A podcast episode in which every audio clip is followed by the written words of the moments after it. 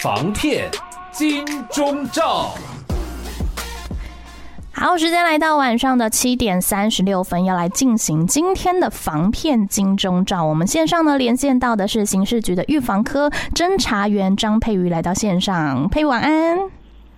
嗯，心情晚安，各位听众大家晚安。是，那今天呢要来跟大家讲到的是什么样的诈骗形式呢？是有关虚拟货币的诈骗，因为近期我们有发现这些被害案件中呢，是以虚拟货币为目标的案件有显著的提升。嗯，也就是民众损失的是虚拟货币，而不是真实的的钱财这样子。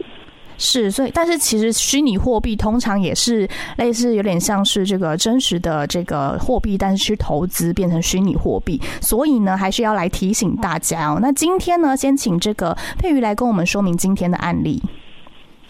我们在北部地区呢，有一名大概中年的女子，然后因为她平常是自由业，然后也有很多使用网络来工作的机会。是，然后她有她在去年十一月的时候就收到就是网友的非好友的私讯，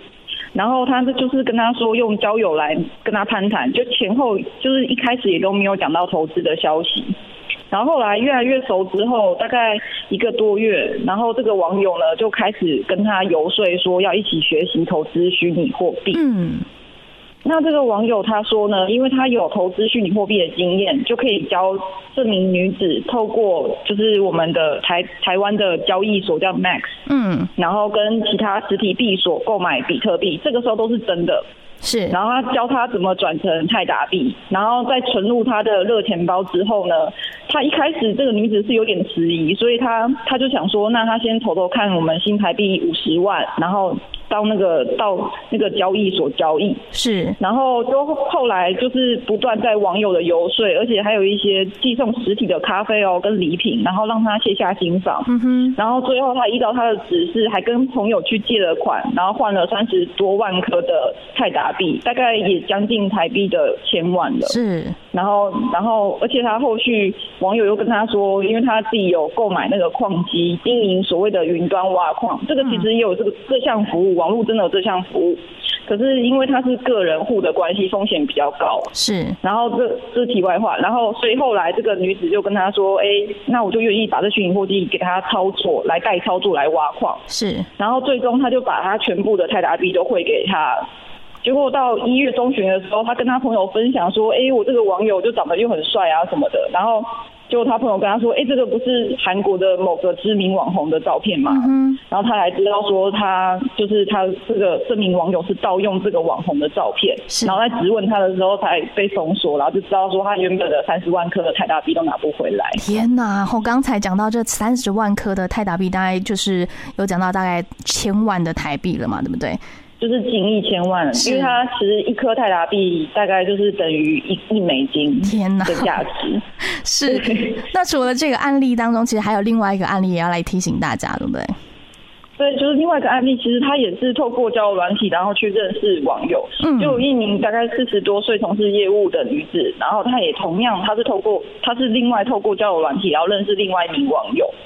然后他们两个人都对投资的资讯非常感兴趣，所以他们就是有共同的兴趣，然后进而就是在聊到之下之后，就是对方那个网友还教这个女子，也是教她说，哎，我教你怎么操作虚拟货币，嗯，所以他有购买，有教他怎么购买泰达币，后来也有签署什么虚拟货币的买卖合约书，就是那个时候他就是有到实体的币，就是实体的交易所去交易，所以他有签下所谓的合约书，是。然后他也表达说，其实他那时候那个女子，她也确实有收到这些数位虚拟货币的购买，就是其实跟前一个案例一样，就是他前面的购买也是也是真的有拿到那个虚拟货币，是，只是后面在操作的时候就是假的。嗯，就是网友后续呢就给他一个虚假的一个网址，就是说，哎，这个透过这个网址，的手续费还比较高，然后获益也比别人好，这样子。是。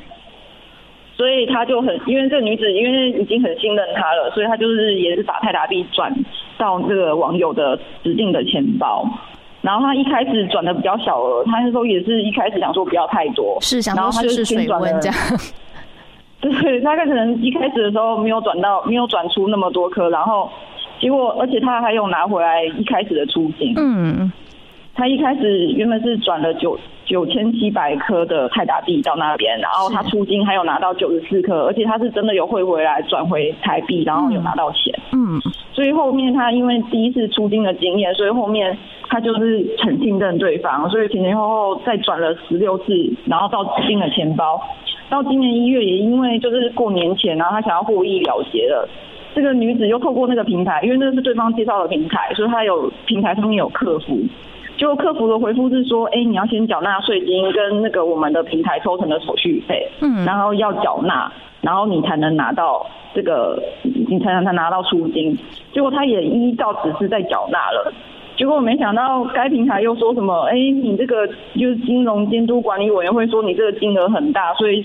可能来源不明，涉及洗钱，嗯，所以要依依照指示，然后什么缴纳投入资产的百分之十五趴，核查保留金，然后以此自证说自己的资讯配合那个审查，这样子就是。要证明自己的清白。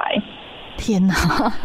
这这个诈骗集团其实也是很坏哎，他其实就骗骗了你前面的这个呃虚拟货币之后呢，还要再继续骗哦。所以其实后续这个柯女在发现说，哎，他请他汇了第一次、第二次之后呢，才发现有异，对不对？对，就是他第一次拿到出金之后，所以他才会就是那么相信对方，然后所以后后续就一直汇款，汇款到后来要出金的时候，然后也一开始的时候想说，哎。被抽税啊，被缴那些手续费也是很合理的，所以他就第一次也有缴。可是再来，就是因为有用京都就是什么金融监督管理委员会的名义发一个通知给他的时候，他就觉得好像有点奇怪，就是他怎么会一直拿不到钱？是。然后后来他就再去质问他原本认识的那个网友，因为那个平台是那个网友贴给他的，所以他就质问他。嗯，对对对，就是就就才发现自己已经被封锁了。然后他损失就是有高达四十六万颗的泰达币，也是大概一千多万这样。天哪 哇！所以呢，其实就 刚才前面两个案例，虽然都跟这个呃虚拟货币有关，但其实它的这个手法呢，都可以套用在我们之前在跟大家呃宣呃宣导到的一些手法，比如说像交友啊，哈，他可能会讲到，哎，只要跟你只要比如说交友的时候听到，哎，跟投资啊、跟金钱啊，哈，跟说跟虚拟货币有关等等的，大家都要特别留意了。那那另外呢，也要来请这个佩瑜来跟我们说明，假设哈今天真的遇到这些状况的话，我们应该要怎么样处理呢？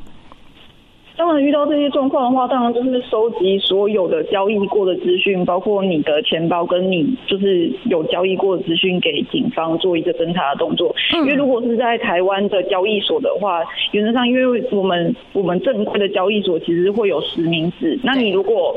实名制的话，警方在追缉的情况下是追得到本人的。嗯，但是他如果以这个案例来说，他是把他交付给对方的冷钱包，那就是变成说，如果对方是在国外持有国外的热钱包或冷钱包的话，那也可能会造成就是一个在境外的断点，嗯，就会追查不易。是，那另外也要提醒大家，其实有时候在投资的时候啊，好，假设我们今天是呃，比如说在交友软体上面遇到有人跟你讲到投资的时候呢，诶，是讲到有几个关键点的时候，我们就必须要特别来做留意呢。对，就是民众如果对于虚拟货币也是很感兴趣的话，在操作上也务必注意说，对方的投资的账号不会是个人的账户。嗯，然后另外我们也有发现有些专员会到府收款，但是正规的投资专员是不会到府收款的。嗯，然后第三就是，如果他提供不明的虚拟货币的平台，就可能是他个人的假币商，是，就是他那个所谓的假连结。然后另外，他如果他教的教你去临柜要汇款啊，或是提款的时候很奇怪，他却要教你说，哎，你要做房屋修缮或装潢，或是生意周转或购车，这几个关键字其实都很有可能是诈骗。就是他如果还要这样教你去取款的话，是就不是以原本你要的这个名义去取款，他叫你说，哎，你要去跟其他人说，啊，你是。比如说像刚刚讲到的生意周转啊、购车啊，或者是这个房屋修缮，它的这个可能会比较好汇出去的这个状况，好，大家都要特别来做留意了。那假设呢，好，我们今天真的有任何疑虑的话，也可以拨打一六五或者是一一零来做询问，对不对？对。然后另外就是，如果自己钱包的助记词也不要轻易给别人。是，没错。那今天呢，也非常感谢这个刑事局预防科侦查员张佩瑜来到线上跟我们说明宣导喽，谢谢您。好，谢谢心灵，谢谢，谢谢，辛苦了，拜拜，拜拜。